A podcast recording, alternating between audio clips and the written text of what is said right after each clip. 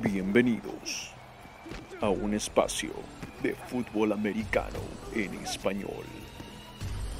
Ajusten sus oídos y colóquense el casco parlante.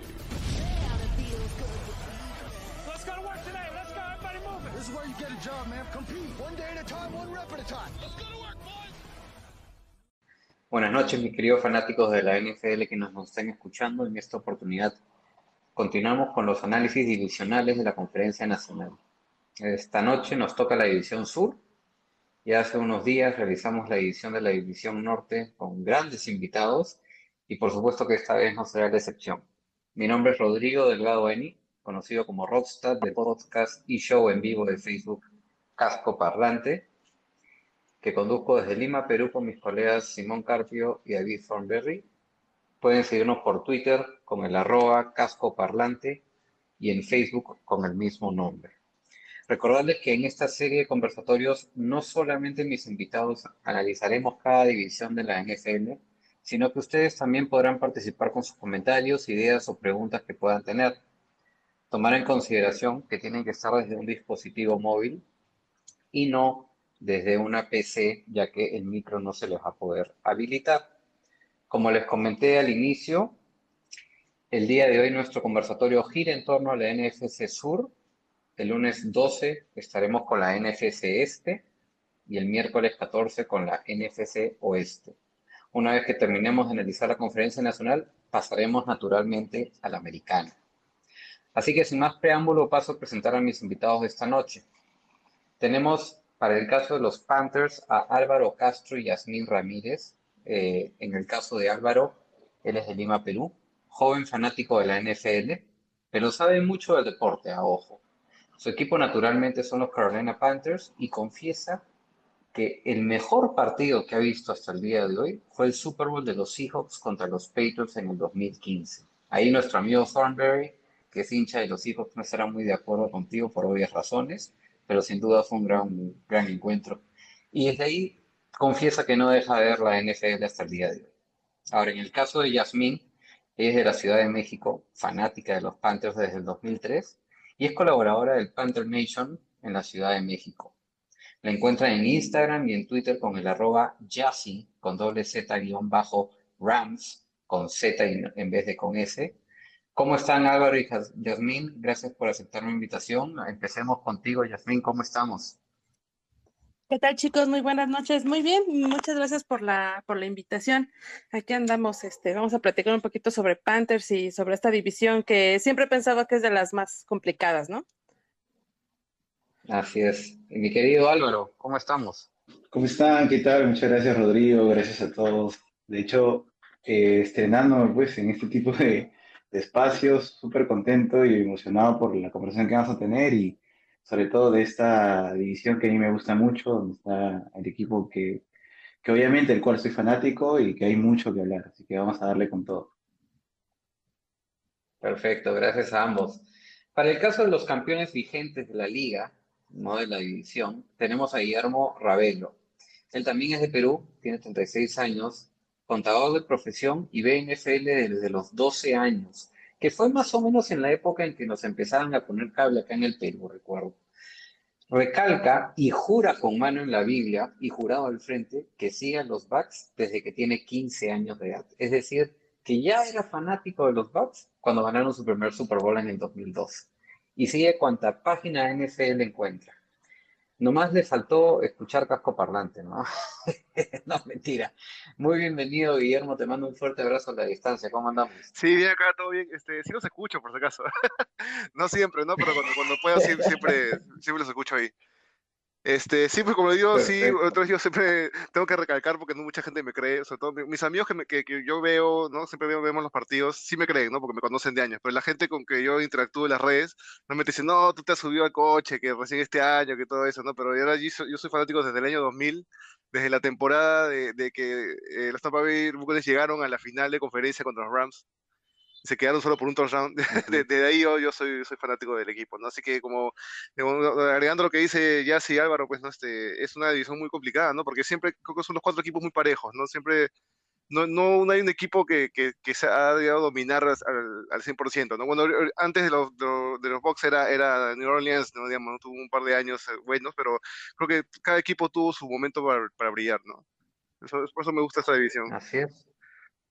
Así es, tienes toda la razón del mundo. Tienes toda la razón del mundo, la verdad, hasta los Panthers incluso, recuerdo cuando llegaron al Super Bowl con The todos, todos han llegado, que sea, una vez al Super Bowl.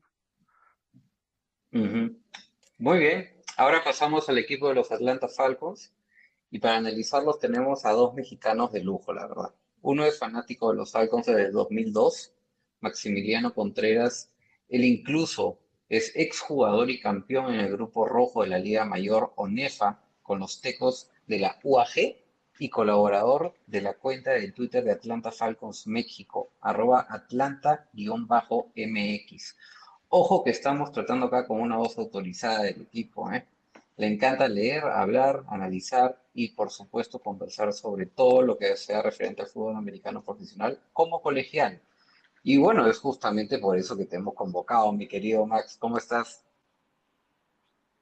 ¿Qué tal, Rodrigo? Buenas tardes. Pues muy bien, muy contento de estar aquí con ustedes, de platicar, de pues ahora sí dar un buen previo de cara a la, a la temporada 2021 que pues pinta ya para regresar un poco más a la normalidad después de un año un poco complicado, ¿no? Pero bueno, vamos ya a hablar un poquito de, estos temas y esperar ahora sí que, veamos muy buenos juegos, que veamos muy buenos temas y sobre todo que involucre ya un poco más ¿no? al público, que también creo que eso nos faltó mucho el año pasado. Muy bien, muy bien, claro que sí, totalmente de acuerdo contigo, Max. Y bueno, para el caso de mi otro cuate, Eduardo Plata, es fanático de los Falcons desde, desde 1990, es fan de la NFL de toda la vida y creador tanto de la cuenta de Twitter Atlanta Falcons México, como lo es también del podcast El Nido del Alcohol, alcohol, eh, Halcón, perdón, no alcohol, y creador del mismo dedicado, por supuesto, a los fanáticos de los Falcons. ¿Cómo estamos, mi querido Eddie Falcon? Gracias por acompañarme.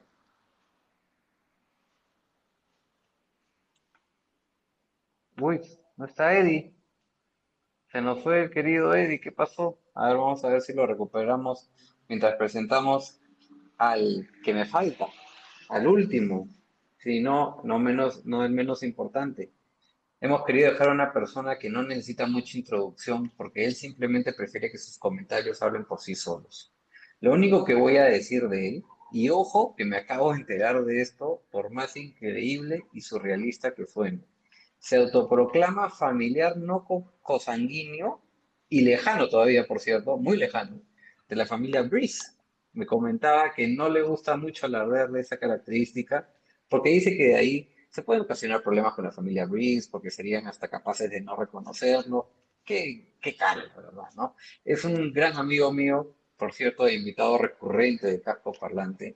Le damos la bienvenida a Carlos Bermejo, fanático de los New Orleans Saints. ¿Cómo estás, mi querido Carlos? Buenas noches, Rodrigo. ¿Cómo estamos, muchachos? Y sí, es verdad, la verdad que los temas legales no me gustan, ¿no? No quiero meterme mucho en ese tema, pero nada, bastante ansioso andamos, ya falta poco para que inicie la temporada. Y como dijo Guillermo, me parece, eh, en verdad esta división es bastante parejita. Todos han tenido un momentito para brillar. Los Falcons con Vic, con Tolly González, los Panthers con, con Cam Newton, ¿no? Incluso los Bucks eh, tuvieron su tiempo. Hasta hace poco, esto, incluso el propio James Winston estaba ahí con ellos, pero ahora se pasó para un equipo mejor. Esto, pero ahí vamos. se lo regalamos, se lo regalamos a si quieren. ¿eh? Quédense con él si quieren. Todos emocionados para que empiece la división. tranquilo, muchachos, tranquilo, ya el tiempo para los dardos. Gracias, Carlos. Eddie, te nos fuiste cuando te hice tu presentación, que había sido creador, productor del podcast El Nido del Balcón. ¿Qué pasó? Ya estás con nosotros. ¿Cómo estás, mi querido Eddie?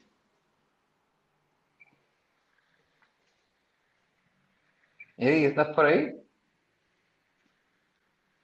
Uy, se nos volvió ahí. Increíble.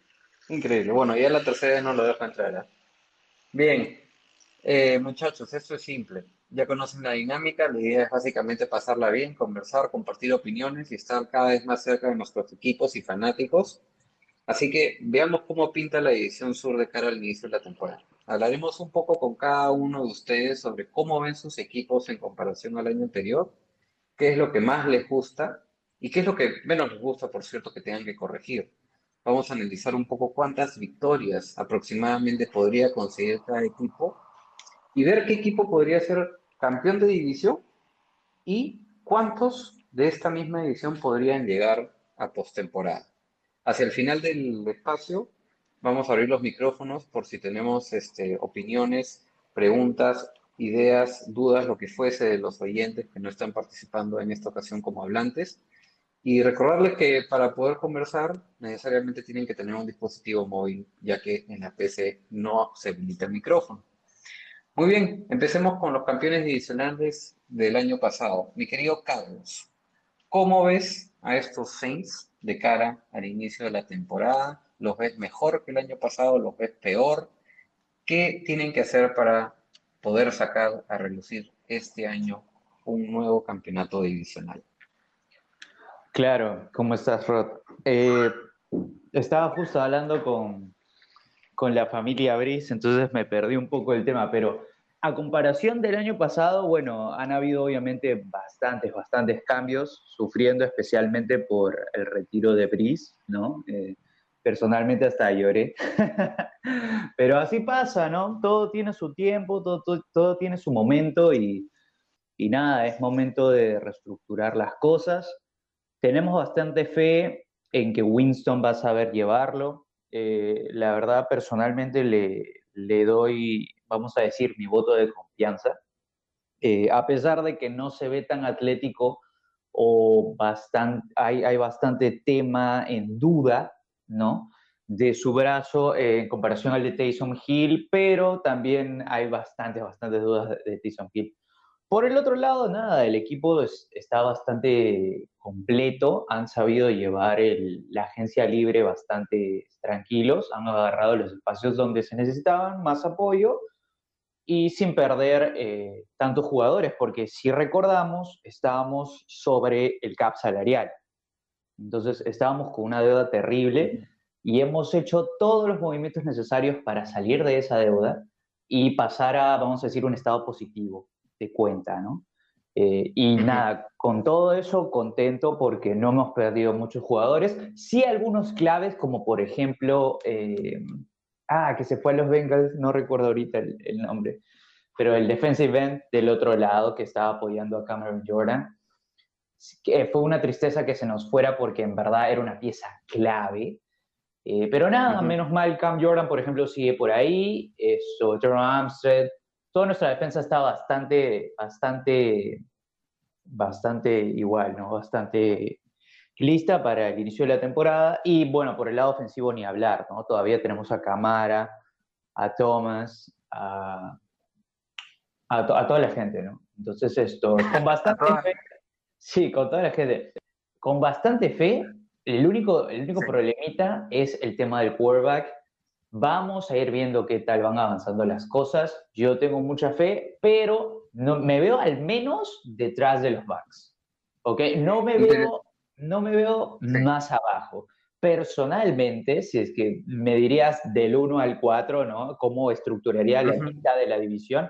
Te diría, yo creo que el equipo que más está sufriendo es Panthers.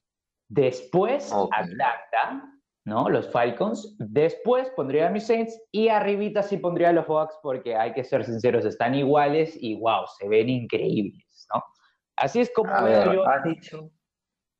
Muy, muy bien, muy bien. Has dicho dos puntos claves. El primero, le has echado un poquito de tierrita a los Panthers y de ahí después me voy a dar el pase a Jazz y a Álvaro para que repliquen y analicen sus respectivos equipos. Y te has comparado a la par con los Bucks que me parece bien interesante. Ahora, te confieso algo. Eh, para ti ya queda claro que Winston empieza como quarterback, ¿cierto? Sí, sí, sí, sí. Ok. Eh, ahora, te confieso que dentro de los eh, tres equipos, o sea, yo presiento que los Saints han sido uno de los tres equipos que menos ha ayudado a su quarterback de cara al 2021. Aparte de los Packers y de los Seahawks, a mi entender. Y te voy a decir por qué. Taysom Hill y James Winston, ¿no? Si hay algo que caracteriza a Sean Payton, es que es una mente maestra para tratar de sacar a relucir oportunidades teniendo tan poco. Ya el año pasado vimos lo que era Gil como titular, pero creo que su mejor versión es cuando no es quarterback, ya que para mí es uno de los jugadores más versátiles que hay en la NFL. Sin duda, sin duda. Coincido contigo en que creo que se debe por Winston, pero sí tienen que corregir, corregir tremendamente el tema de las pérdidas de balón, ¿no? Eh, que yo creo básicamente se originan porque su entendimiento en la lectura de las jugadas aún no está del todo fino para, para poder llevar estas jugadas arriesgadas de lanzar el balón lejos. O sea, vamos, es un quarterback que sí te consigue grandes avances de yardaje por jugada. Recordemos que los Bucks en el 2019 lideró la liga eh, con yardas aéreas con más de 5.000 y es uno de los ocho quarterbacks en la historia con 5.000 o más yardas aéreas en una sola temporada, pero también lideró la liga de intercepciones con 30. Entonces, vamos, hay que, hay que, Sean Payton ahí va a tener un gran reto en limitar o controlarlo en cuanto a estas jugadas riesgosas. Y lo poco que vimos el año pasado, creo que el jugador por lo menos ha mostrado tener una madurez a lo que estábamos acostumbrados a, a, ver de él, ¿no? Eh, independientemente de quién sea el quarterback, eh, me preocupa el tema de que los Saints no hayan hecho un esfuerzo en retener a Emmanuel Sanders, a Jared Cook, ya que tenemos un Michael Thomas que su temporada pasada estaba clavada de lesiones, no sé cómo andará ahí en, las, lesiones. Y, y, tú mismo mencionaste, en el ataque tenemos a Thomas, a Camara y a la gente. Pero después la gente, ¿de quién estamos hablando? Traquan Smith, que el año pasado solamente anotó cuatro touchdowns. Eh, no sé, me da la impresión de que se les están acabando las armas a, los Saints. Y, con eso le doy el paso a Álvaro y a Yassi. De repente, las damas primeros, Yassi.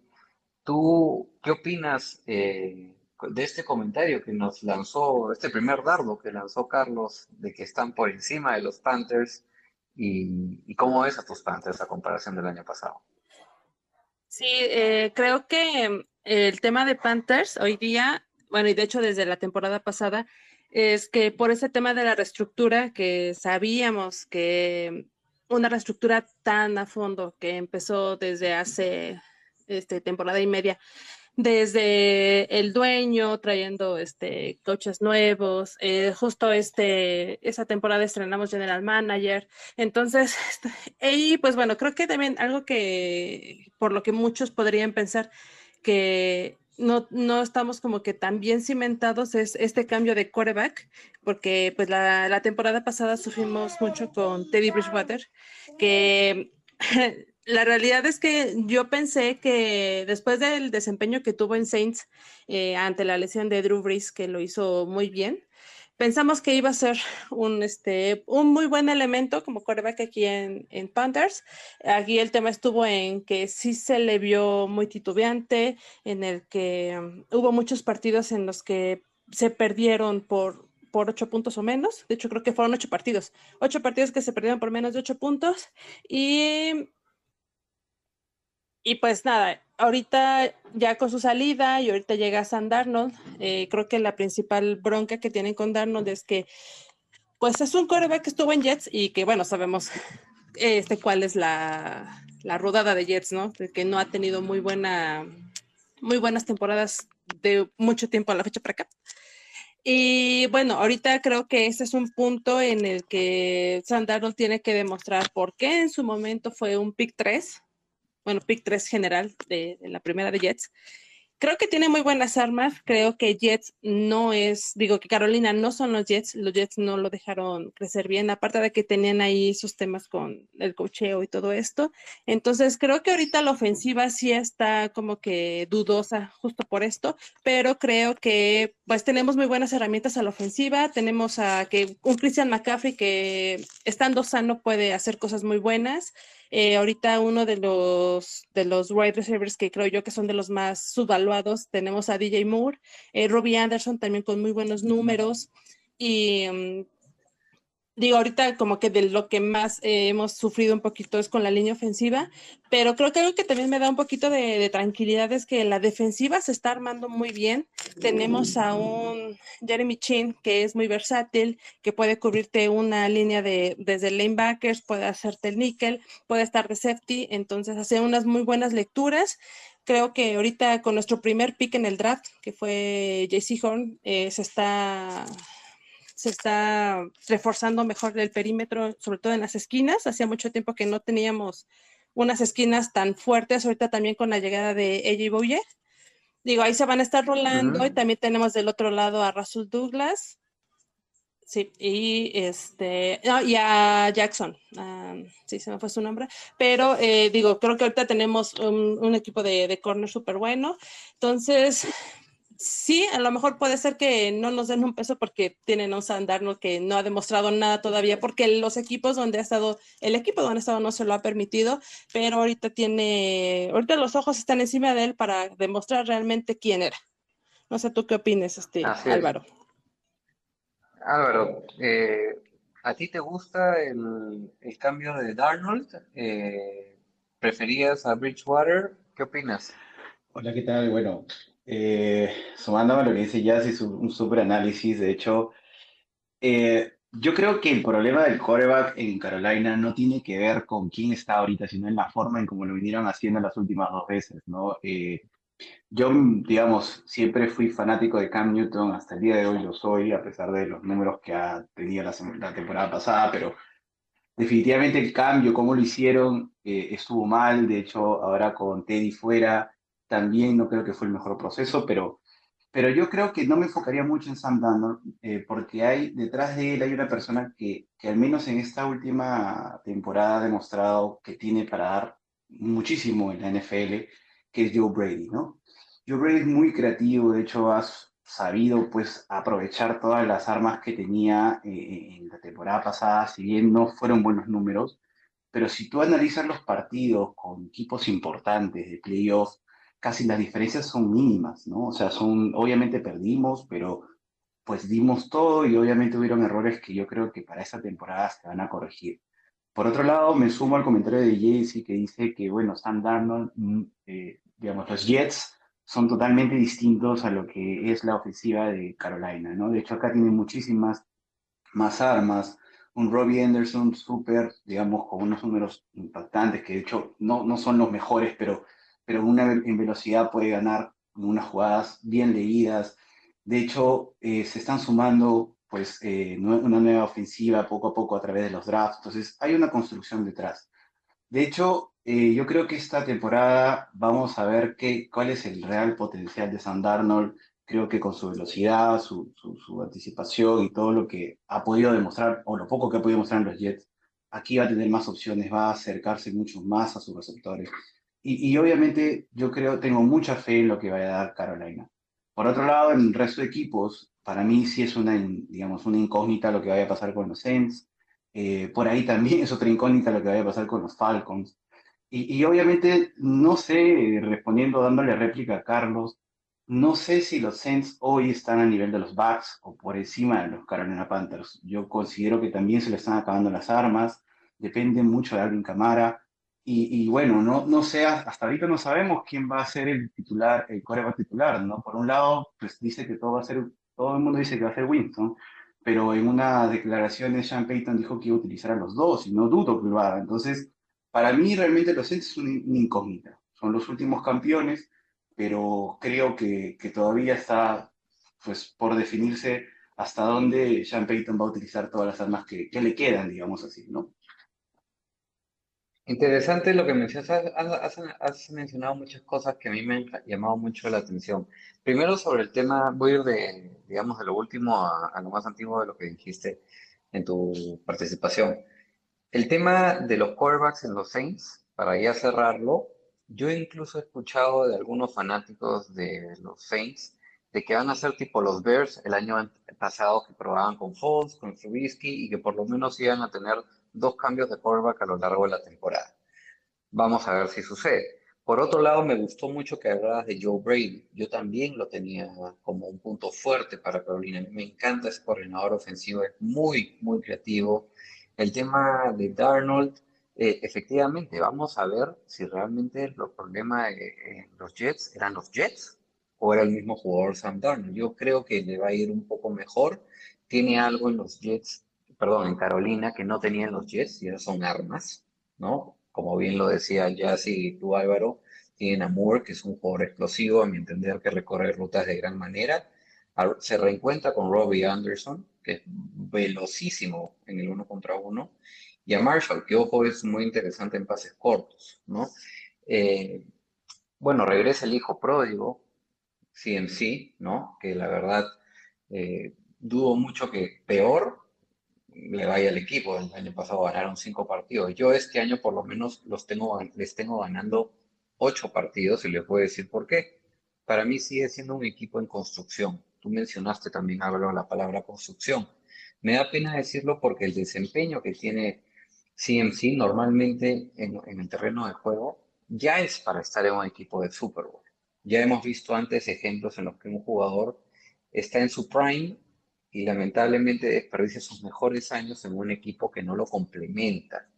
Espero que aún le queden algunos años para cuando este equipo realmente esté a la altura de los monstruos que tienen en su conferencia, no solamente hablo de la división, y aún se mantenga ese performance de parte de este gran jugador, ¿no?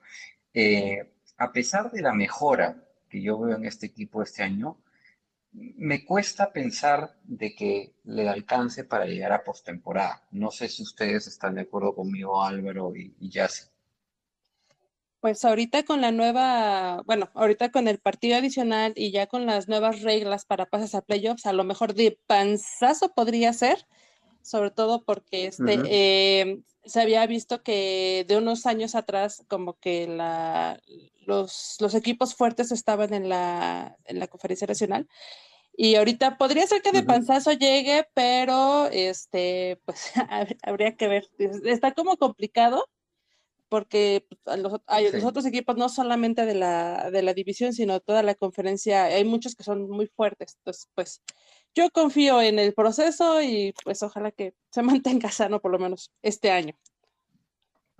Está muy bien. Y bueno, y finalmente con respecto a la, a la defensa, eh, veo que vienen haciendo las cosas bien a pesar de haber seleccionado puros defensas en el draft eh, antepasado, en el penúltimo, perdón, este último vuelven a la carga con JC Horn, que yo les voy a dar un datito ahí muy particular de JC Horn, un corner que ha demostrado que puede marcar el uno contra uno sin muchos problemas al receptor número uno del equipo contrario.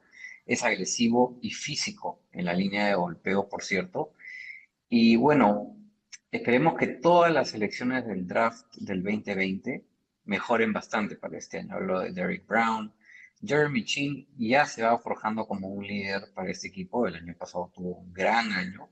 Shaq Thompson, creo que, eh, o sea, él con Shaq Thompson van a ser los baluartes defensivos de este equipo, sin duda alguna. Álvaro, ¿algo que quieras eh, complementar. Mm, buenísimo, no, yo también ahí complementando, también le puse una marca de ocho ganados a, este año a Carolina. Y, y, hay una palabra que acabas de mencionar que es lo único que me preocupa este año, ¿no? Eh, porque, a ver, tomemos en cuenta que es el segundo año o ya eh, la segunda, el segundo proceso de Matt Rule con Joe Brady. Entonces, obviamente se están formando como equipo, ¿no? Entonces, para mí este año es clave para ellos, para que se consoliden y, formen un poco la construcción que va a venir de aquí en adelante. Porque también hay que tener en cuenta que antes las construcciones en la NFL tomaban tiempo, hoy, día, hoy en día creo que casi que son inmediatas, o menos de un año a otro, poco a poco se van formando.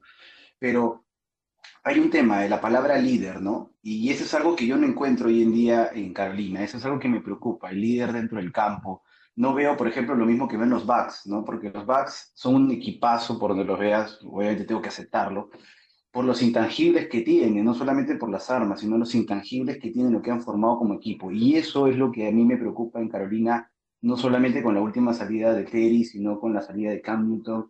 Eh, eh, no hay un líder como lo había con, eh, con, digamos, con Quickly o con el mismo Cam Newton. la temporada pasada, pues Christian McCaffrey era como que el referente, pero aún no lo veo como un líder más que como una persona increíble que te hace jugadas que, que nadie te va a poder hacer en sí. Y de hecho, no encuentro esa persona, ese líder que lleve a, los Panthers este año. Esperemos que Sam Darnold sea ese líder que necesita. Y si eso se cumple, yo creo que estamos en playoffs. Obviamente dependerá de otros resultados, pero eh, yo creo que pueden ganar hasta 8 y, bueno, en la NFL siempre hay sorpresas, así que 8, sí, le de todas maneras. Sí, te voy a decir por qué no los veo en postemporada. Dos temas claves nomás para cerrar el, tema de los Panthers y pasar a los Falcons. Eh, uno es muchas cosas nuevas, Darnold. Eh, es muy poco probable de que todo encaje perfecto en su lugar para que funcione como un plug and play desde un comienzo. No tiene que adecuarse al sistema de juego, tiene que adecuarse y acostumbrarse al estilo también de CMC, y el staff técnico. Y por otro lado, la otra razón por la cual no los veo en postemporada es porque se me ocurre, tengo el presentimiento de que este año la NFC este va a ser mucho más competitiva de lo que la fue la temporada pasada. Y ahí también se podría estar peleando ese séptimo puesto para entrar a postemporada en la conferencia nacional. Vamos ahora a los Atlanta Falcons. Eh, a ver, mi querido Max, ¿Tú cómo ves a tus Falcons? Eh, la verdad, el otro día estaba escuchando al buen Eddie que decía que él sentía que la salida de Julio Jones no les iba a afectar tanto como muchos están pensando, debido más que nada a que arrastraba pues una serie de lesiones que lo tuvo fuera del terreno de juego durante varios partidos, ¿no? Ahora la gran pregunta y lo que te hago yo ahora, ¿no? Haciendo un análisis comparativo con tus Falcons es, ¿realmente están perdiendo los Falcons mucho con la salida de Julio Jones? ¿Tú cómo lo ves? Pues para mí realmente eh, la palabra clave en el equipo ahora es incógnita, ¿no? Eh, fue una temporada o una temporada baja muy extraña. Sabemos que hay un igual un nuevo entrenador, un nuevo general manager, y pues sabemos que eso contrae cambios, cambios de esquema, cambios de esquema defensivo también. Y pues bueno, en un principio eh, se da esta idea con el contrato o la reestructuración de contrato de Matt Ryan que el equipo está para pelear eh, en el siguiente año, es decir, en este 2021, eh, que estamos para luego, luego competir. Pero después viene esta noticia de que tu jugador estrella y probablemente pueden llamarlo así, el jugador eh, franquicia o, la estrella de toda la historia del equipo, pues se te va. Entonces, eh, cuando estás hablando de que estás en fecha de competir y estás en tu prime de muchos jugadores y en quizá la última parte de la ventana de tu equipo para ganar un campeonato, se te va una estrella histórica, eh, pues eso dice otra cosa, ¿no? Eso dice reconstrucción.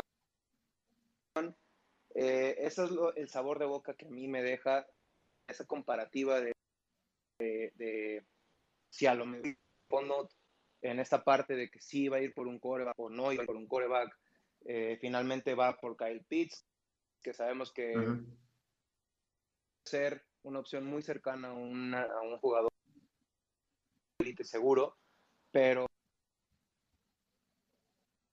e, es como una pequeña inconsistencia.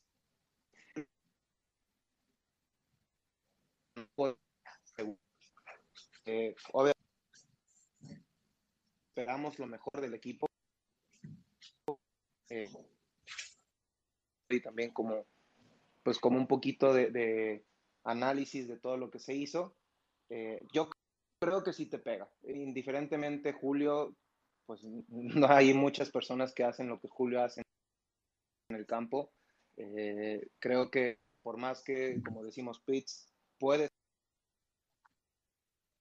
Julio Jones. Y pues bueno, aunque tenemos a Calvin Ridley eh, y aunque tenemos a Matt Ryan.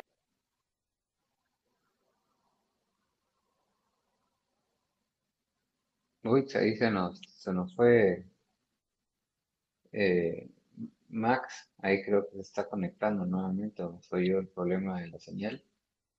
¿Alguien, ¿alguien escucha a, a Max o me escucha a mí? A, ti, te escucho. te escucho. Max, no. Ok, ok.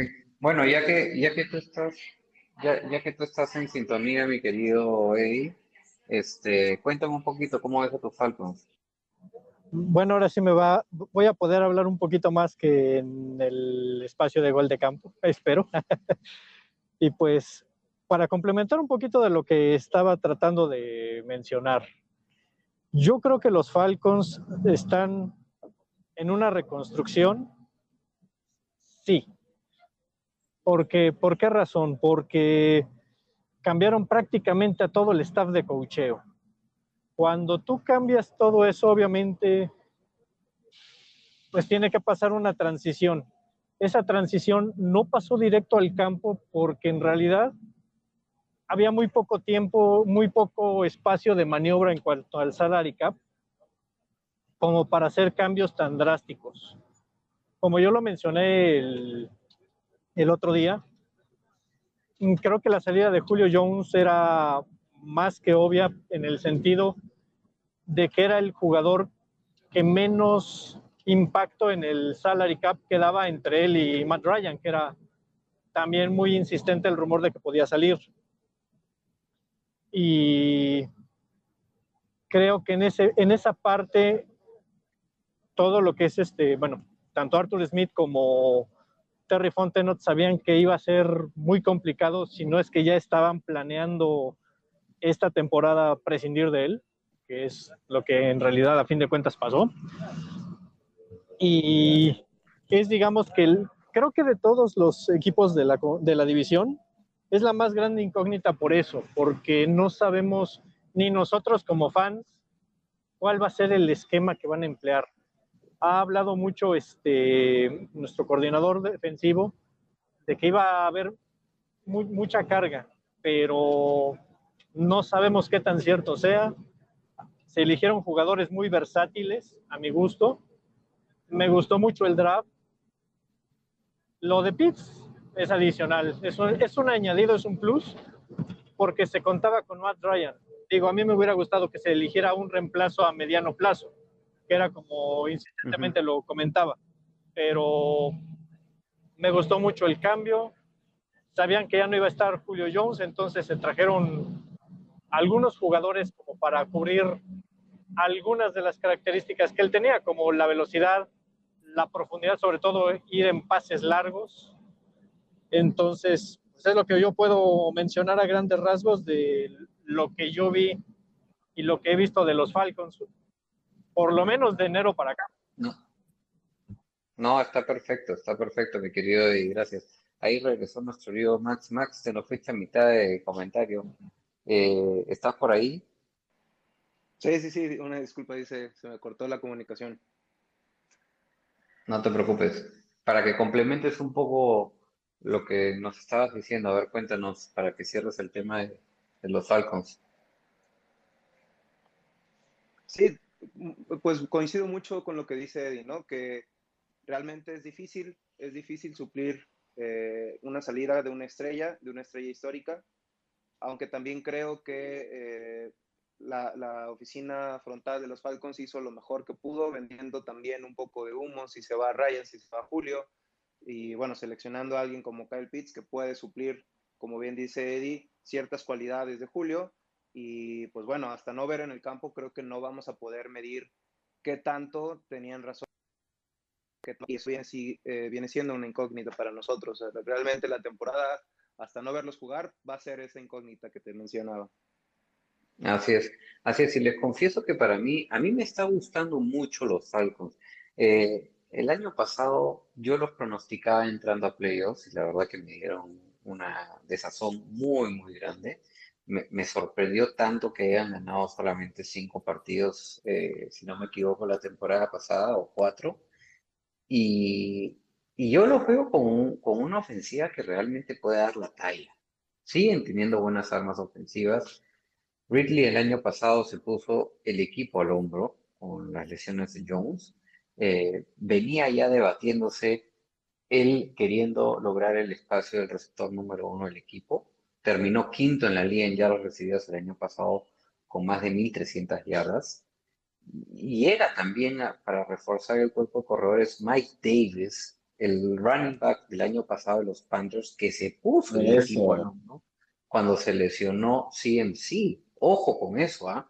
Yo no, yo sinceramente, muchos ven a los Falcons terminando en la cola de la división.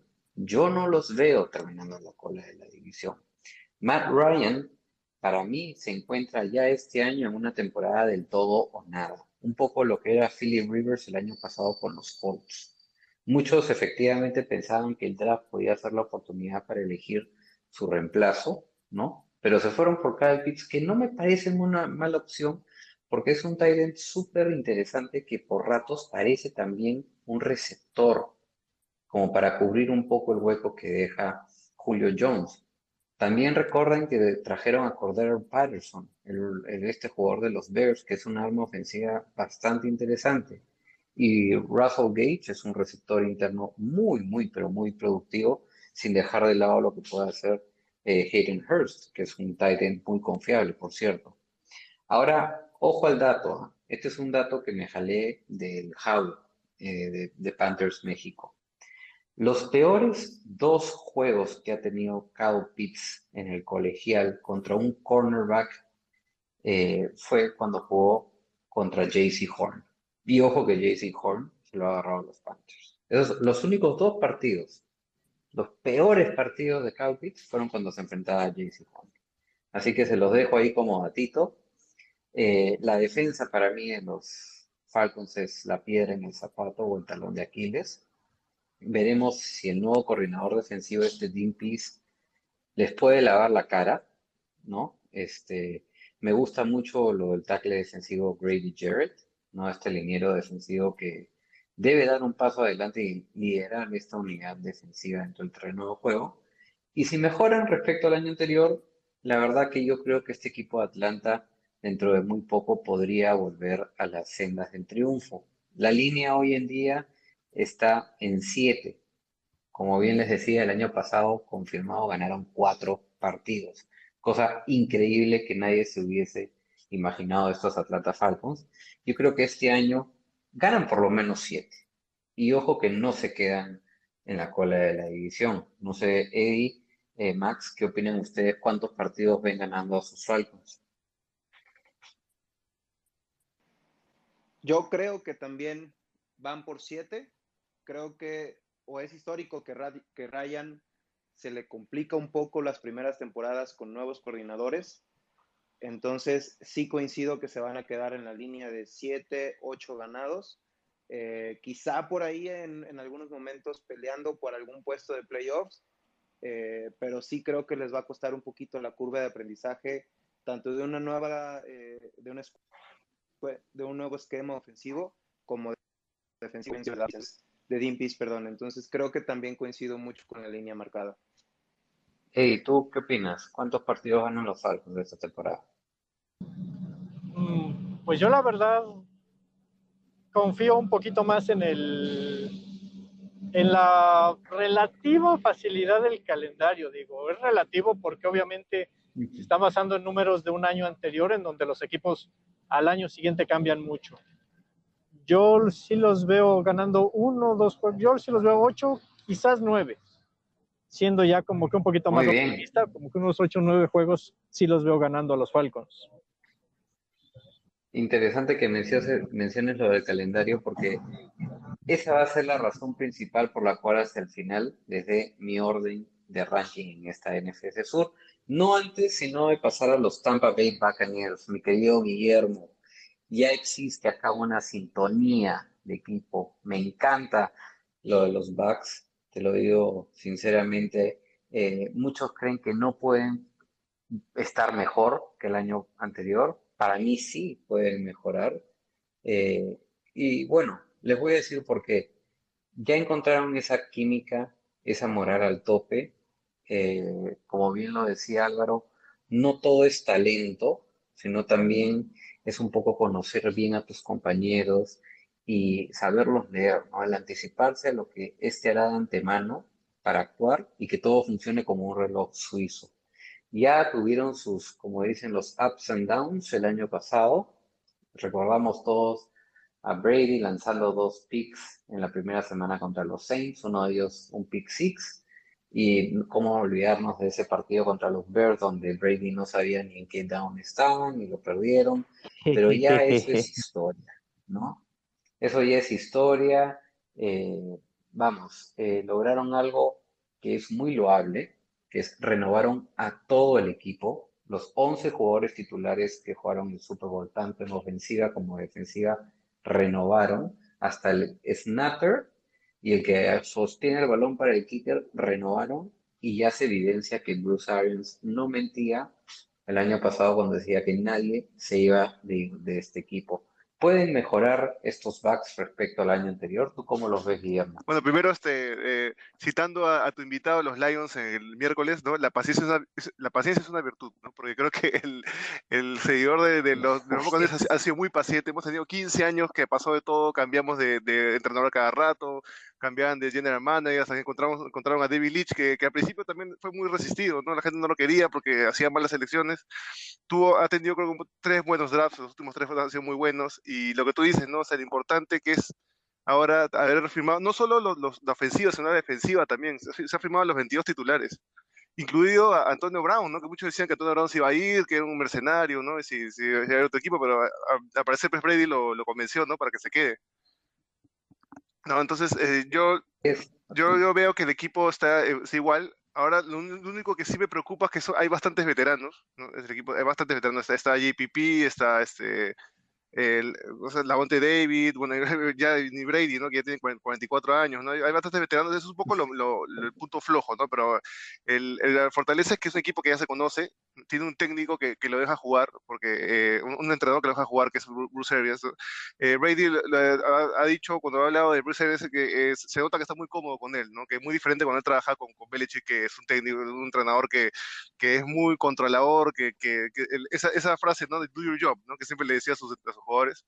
Eh, y se nota Sí. que es un Brady más, más, más tranquilo, más relajado. Se, se nota que él as- hasta a veces escoge las jugadas, ¿no? Ya le da más libertad para que haga lo que quiera, ¿no? Entonces, este, eh, yo digo que, que, que, que sí, obviamente, no tanto también como, como, como fan, ¿no?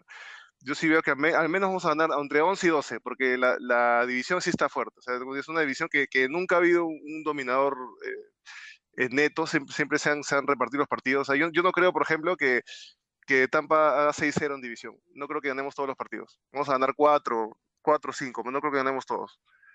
Eh, Coincidentemente, coincidiendo contigo, justo acabas de decir, ganan 11 o 12 y justo la línea está en 11.5.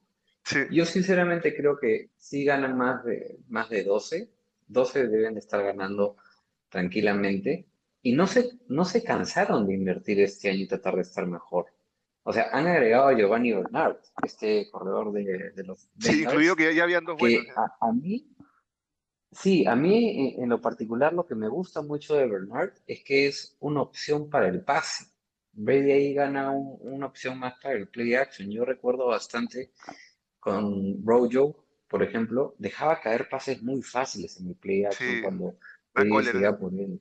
Y, y, y claro, y también recuperan a O.J. Howard, ¿no? este tight end que también se lesionó y se suma al, al cuerpo de tight ends con Gronk y Es Drake. una buena pérdida. Y me atreve- sí, me atrevería a decir, fíjate, que creo que tienen el mejor roster de la liga, o uno de los mejores, junto con los Browns, Chiefs y los Bills, a mi entender.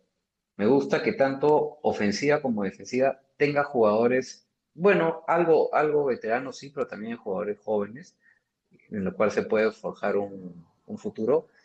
Y lo que yo venía diciendo mucho, ¿no? Y lo venía diciendo antes en la previa del Super Bowl del año pasado en Casco Parlante, la defensa gana campeonatos. Y yo creo que el MVP del Super Bowl del año pasado fue la defensa, no tanto Tom Brady. A Tom Brady se lo dieron por un tema más simbólico, ¿no? Entonces, eh, para mí esta defensa es increíble, se conoce a la perfección. Tú mencionabas a Lavonte David, que para mí es el, el elemento más importante en la defensa, porque no solamente es el único jugador que ha logrado 20 o más sacks y ha ocasionado 20 o más pérdidas de balón desde el 2012.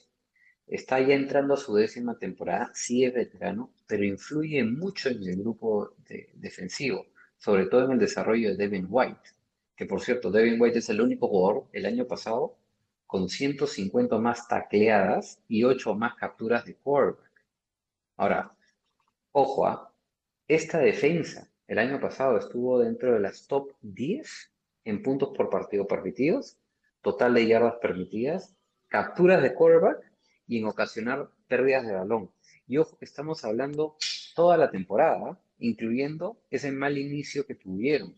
La defensa para mí es el gran complemento para Tom Brady, más que sus receptores. No sé si opinas igual que yo, Guillermo. No, sí, correcto. No siempre, digamos, ha, regresado a, a, la tradición, ¿no? Porque siempre un, eh, los Buccaneers han sido un equipo muy defensivo siempre, ¿no? O sea, el, su, primer, su, primer, título fue por la defensa también. Y yo creo que lo que tú dices es verdad, ¿no? Yo creo que es, el Tampa tiene el mejor cuerpo de linebackers en la liga ahorita. O sea, tiene a Lavonte David, tiene a, a Devin White, también, también tiene a Shaq Barrett, que la gente se olvida de él, ¿no? Pero él hace un trabajo el trabajo sucio, ¿no? Y, y, han, y han uh -huh. este, drafteado uno más, ¿no? Que es George Tryon, que también es un muy buen core, muy buen linebacker. Entonces, eh, yo creo que en ese, en ese, lado sí la defensa va a seguir, creo que va a ser igual, igual de fuerte, ¿no? Eh, como, como, te, como, también te dije, los últimos tres drafts, eh, Jason League se ha, se ha este, forzado en, en, en, draftear buenos jugadores de defensa, ¿no? Porque estaba también Vita Bea, ¿no? Y bueno, también eh, es, es, uno que, que, arrancó un poco flojo, ¿no? Porque se seleccionó la primera temporada y ahí fue con todo después y el, el tipo es, un, es una refrigeradora con pies, ¿no? Porque la verdad que este, de, destruye y tritura todo lo que pasa, ¿no? Y se complementa también con, con otro buen linebacker como es este Jason Pierre-Paul, ¿no? JPP. A mí, a mí, me gusta mucho JPP realmente porque es, también es uno de los líderes del equipo, ¿no? El, tú lo ves que, que él le, le, contagia energía a sus compañeros, ¿no? Es, es este, muy emocional, ¿no? Entonces se notó mucho en, en la, en la postemporada sobre todo, ¿no? Y, sí, y, sí, efectivamente. Eh, como decías, hasta se, sí, por favor, termina. hasta, hasta se, se, conservó al, al, pateador, ¿no? Que siempre era un dolor de cabeza el pateador, o sea, no tenemos un pateador tan regular desde Martín Gramática, ¿no? El argentino, o sea, siempre era, era una desgracia, cada, vez que este, los, los, dos drafteados, ¿no? Este, eh, Aguayo, este, Roberto Aguayo, no sé dónde estará ahorita, duró creo que media temporada, eh, eh, Gay también duró media una temporada, trajeron al brasilero Dos Santos, que también fue, fue de decepción, y Zuko, pero que lo está haciendo muy bien. Entonces creo que la clave de, de, de sí. Tampa es que ha mantenido a, a, todo el equipo, ¿no? La base. Eh, lo, lo, que es, lo, lo, que ha aumentado es profundidad, se le dice, ¿no? Profundidad en, en el, en el roster, ¿no? El sobre, todo ha, ha, drafteado a un linebacker y segunda, eh, la segunda elección fue un, un quarterback, ¿no? Que algunos decían, ¿no? Con, con quarterback porque este chico Trask, creo que es de, de Florida, es, yo lo veo como un, sí. un, pequeño Brady, ¿no? O sea, tal vez un, salvando diferencias, ¿no? Pero tiene su estilo, ¿no? Es un, es un quarterback de, de, bolsillo, ¿no? No tanta movilidad, tiene, tiene visión, tiene brazo. Pero esperemos, ¿no? Que, que, uh -huh. que pueda aprender con Brady este año y pueda, pueda eh, cada dos, dos, tres años puede ser titular. Eso es lo que yo espero, al menos. Ahora, desde ya los dioses del fútbol nos han regalado este año un partido que sea histórico. Quiera ah, no decir, Patriots en Foxborough. O sea, vamos a separarnos un poquito de la división. Sí, o sea, pareciera que los Pats han tirado la casa por la ventana adquiriendo nuevas piezas para estar listos para este partido. Y definitivamente va a ser un highlight de la temporada. Ahora, muchachos, Yassi, Álvaro, Carlos, Ma, eh, Max, estarían, yo veo esta división como que tenemos a los Bucks y después tenemos una pugna y una pelea por ese segundo puesto divisional. No sé si ustedes comparten conmigo o creen que quizás haya un, alguno de otros tres equipos que pueda darle la pelea a estos Buccaneers. Jassy, ¿qué opinas? No, yo creo que, bueno, eh, no, ya ahorita gracias al análisis que todos han comentado. Panthers no creo que este año llegue a, competirle a Box. Box está ahorita muy sólido y Panthers está justo en ese paso como de, querer ajustarse bien, sobre todo por, por este cambio tan importante de, de coreback. Eh, yo creo que Atlanta, resolviendo bien ese tema de tanto de la defensiva, también ese temita mental que tenían que, que ya incluso se lo han agarrado como que de bajada, como de broma local de de que no la vayan a falconear, de que tienen ya mucha ventaja y llegan a perder los partidos por, por cosas que suceden. Eh, eh, yo creo que solucionando ese tema tiene un poquito más para, para competir, pero sí se tienen que apurar uh -huh. porque no sabemos cuánto tiempo más les pueda durar Matt Ryan. Y afortunadamente está sano, ¿no? No es como, como de que tenga una, una lesión o- y que se le haya visto afectado por eso, no, pero este, tienen que retomar bien el tema de su reestructura y yo creo que ahorita Saints es el que puede estar un poquito más debajo, sobre todo porque no nada más fue la salida de Breeze, sino la salida de otros de sus, de sus pilares importantes. Entonces, yo, yo así como lo veo, creo que el tiro en primer lugar va a ser para Box. Yo creo que Panthers y Atlanta pueden hacer, bueno, van a estar ahí siempre, como siempre ha pasado, ¿no? Que siempre nos estamos poniendo el pie el uno con el otro. Y ahorita creo que Saints sí va, va a estar- está como que en la curva de descendiente en lo que vuelve a agarrar la onda. Uy, uy, uy. Bueno, yo así ver, lo veo. entonces. De Es la lanza, conmigo, entonces, sí. Carlos. Ya si pone a los Saints al final de la Sí. cola, ¿tú cómo, tú cómo visionas esta, esta división? ¿Cuáles son tu orden de Sí, puestos? sí, yo te quería aclarar nada más el, el orden que te había dado al inicio. Eh, yo lo que decía era, sí o sí, en mi opinión, Box va primero. O sea, eso creo que no, no se duda, ¿no? El tema... Creo que no está en discusión Sí, eso, todos el estamos tema de es acuerdo. qué, qué fue con los otros tres puestos, ¿no? ¿Qué, qué va a pasar? Personalmente, yo te decía, y según como han estado diciendo eh, los distintos invitados, eh, la cantidad de partidos que va, que, bueno, prevén o ven que va a ganar su equipo, yo lo pongo así, Panthers cuarto, Atlanta tercero, Saints y de ahí Bucks. ¿Por qué? Porque dijimos, Panthers probablemente gane siete partidos, Falcons probablemente ocho, nueve. Yo veo a los Saints ganando al menos 10, pero su calendario está bien fuerte, así que ahí veremos.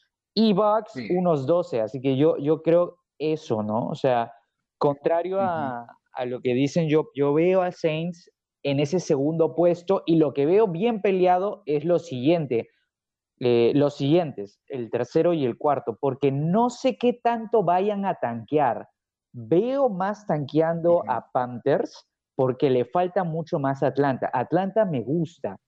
Desde que hicieron el cambio de uniforme y que hayan traído a ese Tyrant, me recuerda bastante a sus buenas épocas cuando estaban bien ahí, bien peleando con Michael Vick y con Tony González. Me recuerda bastante ese equipo.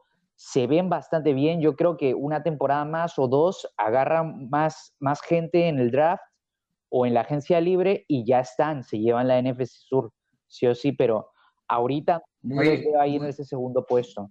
Y te doy dos argumentos Muy aquí bien sí. rapidito de por qué veo a mis Saints en segundo puesto y no a los otros dos equipos como Panthers y Falcons. Primero, el tema de James Winston. Tenemos que recordar algo, sí, es cierto lo del tema de intercepciones, pero tenemos que recordar algo muy crucial. Eh, el coach, el coach de, de los Bucks, eh, recuérdame el nombre roto así rapidito, Arians, Bruce, Bruce Arians, Ujú. ahí está. Eso, tiene una, uno de los libros de ofensiva más complicados de toda la liga. Entonces, ¿cómo vas a esperar que este quarterback, que fue uno de, me parece que fue primer, primera, primer draft, ¿no? Primer puesto en el draft. ¿Cómo vas a esperar que él se... o Sí, sea, primero, 2015, tenga- primero. tenga- sí, 2015, ¿ves? Tenga, tenga tan buena, tenga tan, tan buena precisión con esta, con este libro tan complicado, ¿no? Ese tema de la precisión me Ujú. parece que es lo que influyó a que James Winston tuviera esa cantidad de intercepciones. Recordemos, eh, em, Sean Payton no tiene un libro tan complicado.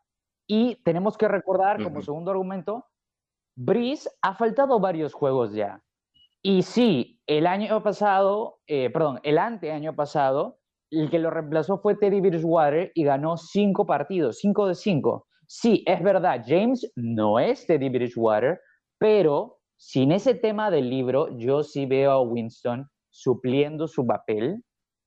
Y sí, es verdad que tal vez hagamos algunos cambios y probemos a, a Taysom Hill, pero yo sí los veo así, con estos dos argumentos, en el segundo puesto. Eso es lo único que, que quería agregar.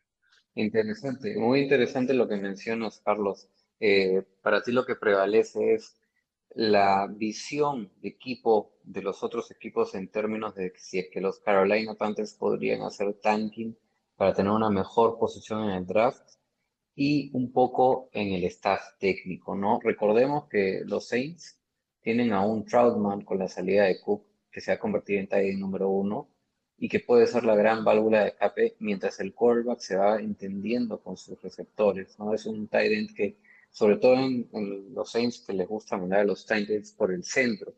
Y, y lo mencionabas tú también, Carlos, en tu primera apreciación. En la parte defensiva, casi todos los titulares regresan. Se le suma Peyton Turner, este defensive end de Houston, y Pete Warner, el linebacker de Ohio.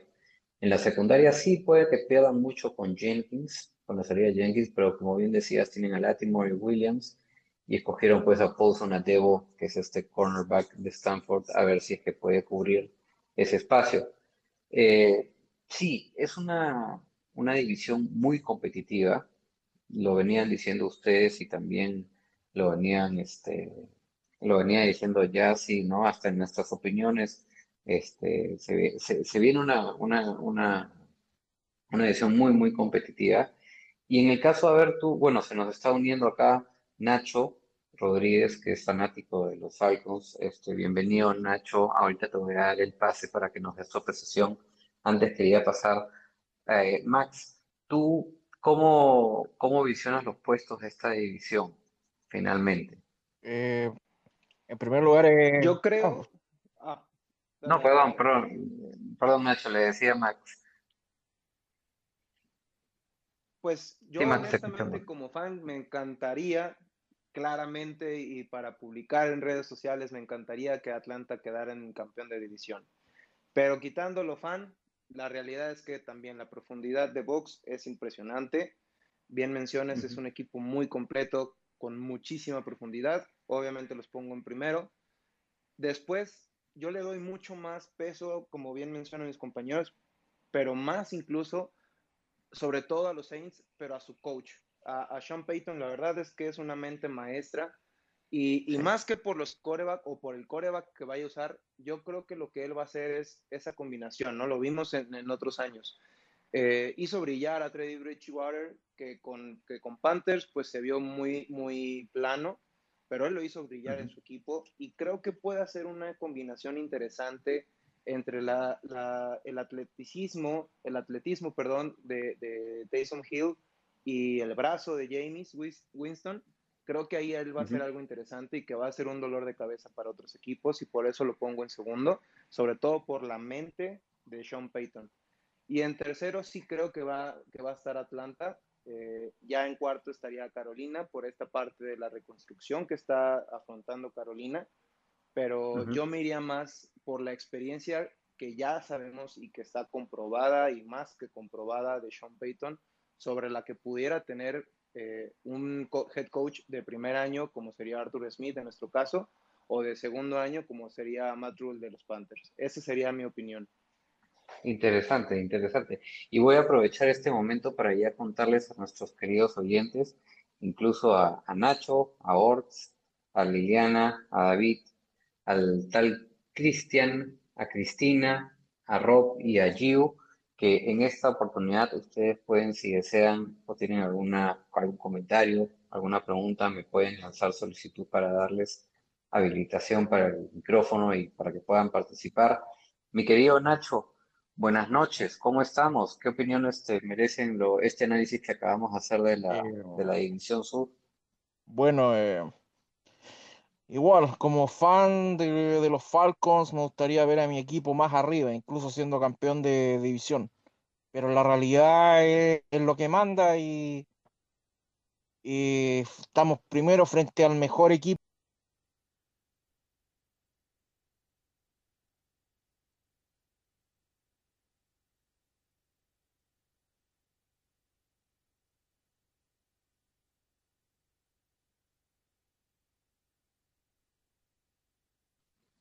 ¿Se nos fue Nacho? Creo, creo que sí. Uy, se nos fue. Se Sí, creo, ¿no? Se. Sí, y nos que sí.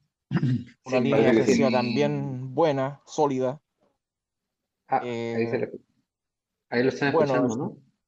sí, se va por ratos. Nacho, vas a tener que hablar de nuevo porque se te ha ido un rato. Sí, el problema es que creo que ya se terminó de ir de- del, del- del espacio. Sí. Eh, qué lástima porque, porque, bueno, por su dejo entendía que podía ser chileno y era muy importante lo que nos quería decir Nacho, Pero vamos a ver, muchachos, yo aprovecho y les doy mi ranking final para mí en esta Sur, mientras Nacho pueda que se reconecte con nosotros. Yo veo a Eh, Tampa sí en un primer lugar. Eh, y de ahí, va, llámenme loco si quieren. Yo veo a Carolina en segundo lugar, muy pegadito Eso. Muy pegadito con Atlanta. Y les voy a, y y les voy a decir por qué. Eh, Atlanta lo veo con un calendario más asequible que Nueva Orleans. Nueva Orleans tiene un calendario sumamente complicado. Sí, eso es Eh, como les, como les decía, como les decía, ¿no? Yo no los veo ganando más de siete o ocho partidos. Y, y sinceramente, Atlanta y a Carolina sí los veo ganando por lo menos ocho. Puedo estar disparándome los pies totalmente, porque esta es un- una opinión totalmente subjetiva la que tengo yo, pero creo que le, las bajas que tiene Nueva Orleans, como le decía al inicio, es, va a ser muy fuerte. Va a ser muy fuerte para el equipo eh, con respecto al cambio de timón que tienen en la posición de quarterback. Sí, efectivamente, como decía Carlos, sin ganaban partidos, eh, sobre todo con Bridgewater en el año antepasado, pero tenían un Michael Thomas sano. Me da la impresión, escuché en un podcast por ahí, de que Michael Thomas quizás estaba a Antonio Brownizando en el sentido de que ya está en la parte final de su carrera. Eh, vamos, sabíamos que se perdió Se está no haciendo por diva. sino sí, por temas disciplinarios. Me, daría mucha, mucha pena que este jugador ya se distorsione en cuanto a la sintonía del equipo, ¿no? Algo que podría estar pasando, Dios no quiera, también con los Packers en, la- relación de Rodgers y Davante Adams, si que no llega Rodgers, ¿qué, qué, qué producción tendrá Davante Adams con Jordan Love? Eh, es todo una incógnita, ¿no? Entonces, cuando yo tengo muchas incógnitas y por el otro lado tengo elementos que suman, me gusta mucho lo que ha hecho los Panthers en el off-season, me gusta mucho lo que está haciendo los Falcons, le estoy poniendo un par de fichitas a los Falcons, a la directiva de los Falcons, al staff técnico de los Falcons para que levanten. Y claro, por supuesto que puedo estar totalmente equivocado y, la cosa se puede ir más hacia lo que dice Carlos, ¿no? De que los Saints terminen segundos por, por, esta, por estos dos elementos que él mencionó, pues el tanking y la mente maestra de Sean Payton. No sé si alguno de ustedes tenga algo que agregar o si de repente alguno de nuestros oyentes quisiera dar alguna Yo opinión. quiero escuchar a eh, Liliana. Liliana, si quieres te puedo dar el micro, ya que tuve la osadía de citar a tus Packers. Eh, Liliana, para los que nos están escuchando, fue eh, participante en el espacio que tuvimos este miércoles de la NFS Norte. Vamos a ver si es que Liliana se nos anima a dar una opinión, esperemos que sí, si no, de lo contrario no hay ningún problema. Yo quería agregar, Eh, Rod, eh, eso sí. es lo bonito de esta división, ¿no? O sea, eh, si no fuera por Bucks, ¿no? Que ahorita, ahorita están bastante poderosos, por así decirlo, eh, es bastante competitiva, pero sobre todo en el sentido de que están ahí, ¿no? Están ahí peleándose y no sabes, o sea, siempre va a haber alguna, algún tipo de sorpresa, a pesar de que algún equipo pueda parecer más o menos eh, poderoso entrando a la, a temporada, siempre hay alguna sorpresa que da gusto, da gusto la verdad porque no es como otras divisiones de NFC, por así decirlo, que, no. ¿no? Que está bien marcado cuáles son los equipos que están arriba y cuáles son Siempre los lo que están abajo. Siempre lo mismo. Sí, sí, sí, eso es lo bonito, la verdad. Me agrada bastante esta división. No, y, y- y lo venían conversando también al inicio, ¿no? Venían diciendo que esta, esta división era muy competitiva, que teníamos por un momento la, que cuando los Panthers campeonaban la división, luego los Falcons, de ahí los Saints, ahora los Bucks, y eso es lo bonito de esta división. Muchachos, no quiero quitarles más su tiempo. Sí, Álvaro, querías mencionar algo. Sí, de hecho, eh, agradecido total. Eh, me encanta este espacio, espero que hayan espacios así más seguido. Y bueno, en verdad agradecerles a todos, me, me han encantado todas las opiniones. Eh, como dicen todos, escucha, en verdad eh, esta conferencia, esta edición es súper competitiva. Eh, yo solo quiero agregar ahí mi, mi apreciación, de hecho, siempre lo voy a ver a, esta temporada la voy a ver a los Bucks en primero, ganando 13 partidos, a los Saints ganando 8, y ahí entra mi, de repente un poco mi, mi disyuntiva, ¿no? Porque si los Panthers logran ganarle 2 de 2 a los Falcons, están en tercer puesto, o, si hay sorpresas, eh, me gustaría que se cumpla lo que dijiste, Rodrigo, ¿no? Eh, pero como te dices, en, en la NFL puede pasar cualquier cosa. Y en verdad, eso es lo, lo genial de esto. Y bueno, vamos a esperar que sea lo mejor eh, para cada uno de sus equipos. Espero, espero que sea para el mío y como, si no, la paciencia, como dicen, es una gran virtud. Y, y bueno, saludos a los, a los que están de, de parte de Falcons. Qué pena que no pudimos escucharlos. Me faltó Salary Cap también por ahí, para una mejor señal, pero, pero bueno, nada. Muchísimas gracias, Rodri, y, y nos vamos con todo. No, gracias, gracias a ustedes, muchachos. La verdad, les, les voy a ir dando el pase uno por uno para que puedan dar sus redes sociales, eh, a ver dónde los pueden encontrar. Empezamos contigo, querido Guillermo. Lánzanos tus redes sociales Ah, donde la gente te puede encontrar para hablar de estos No, Bucks, no, que solo son los outliers sí. de esta división. Este, acá el Twitter nada más, el, el Guille Ravelo, nada más, arroba el Guille Ravelo, nada más, es- ese es el único. Eh, bueno, ahí todo, todo lo más tengo son redes personales, ¿no? O sea, mi nombre Guillermo Ravelo me encuentran ahí en, en Facebook también. Sí, me voy a agregar, no problema. Perfecto, Este, yo perfecto. una también quería agregar, eh, yo también estoy de acuerdo que va a ser Bucks primero, de ahí New Orleans y ahí peleado. Yo creo que New Orleans y, y Carolina estar bien peleados, eh, ese segundo lugar. Y ahí, bueno, ya ve ve a Falcons. Pero igual yo creo que ninguno de los cuatro va a tener menos de cinco o seis victorias por la temporada. O sea, no, no va a haber un equipo así tipo Jets, pues, ¿no? Que, que tenga uno o dos. Yo creo que todos van a tener al menos cinco o seis victorias. Porque eso es una división muy peleada, está muy, muy, muy pareja. Muy bien, muy bien, querido Guillermo.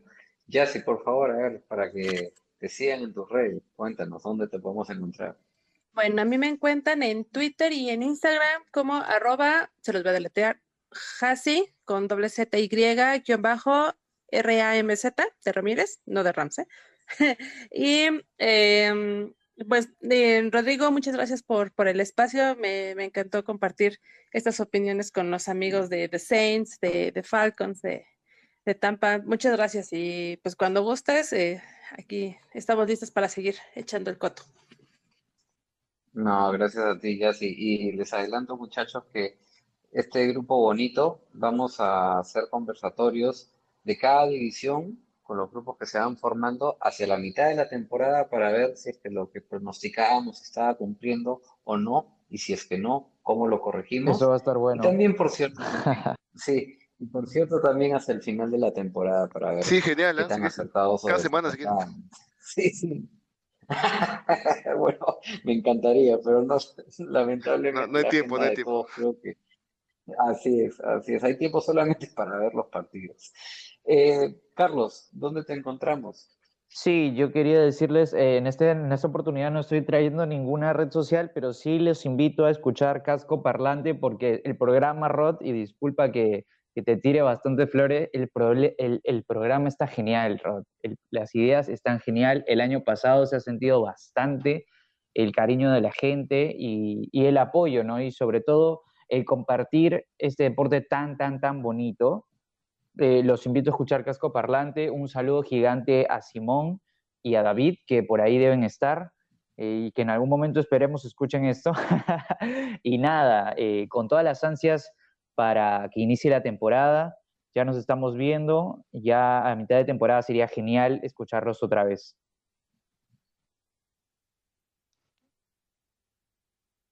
Max, ha sido tremendo conocerte a la distancia. Espero que en algún momento nos podamos conocer personalmente. Por favor, te invito a que des tus redes y donde te puedan encontrar.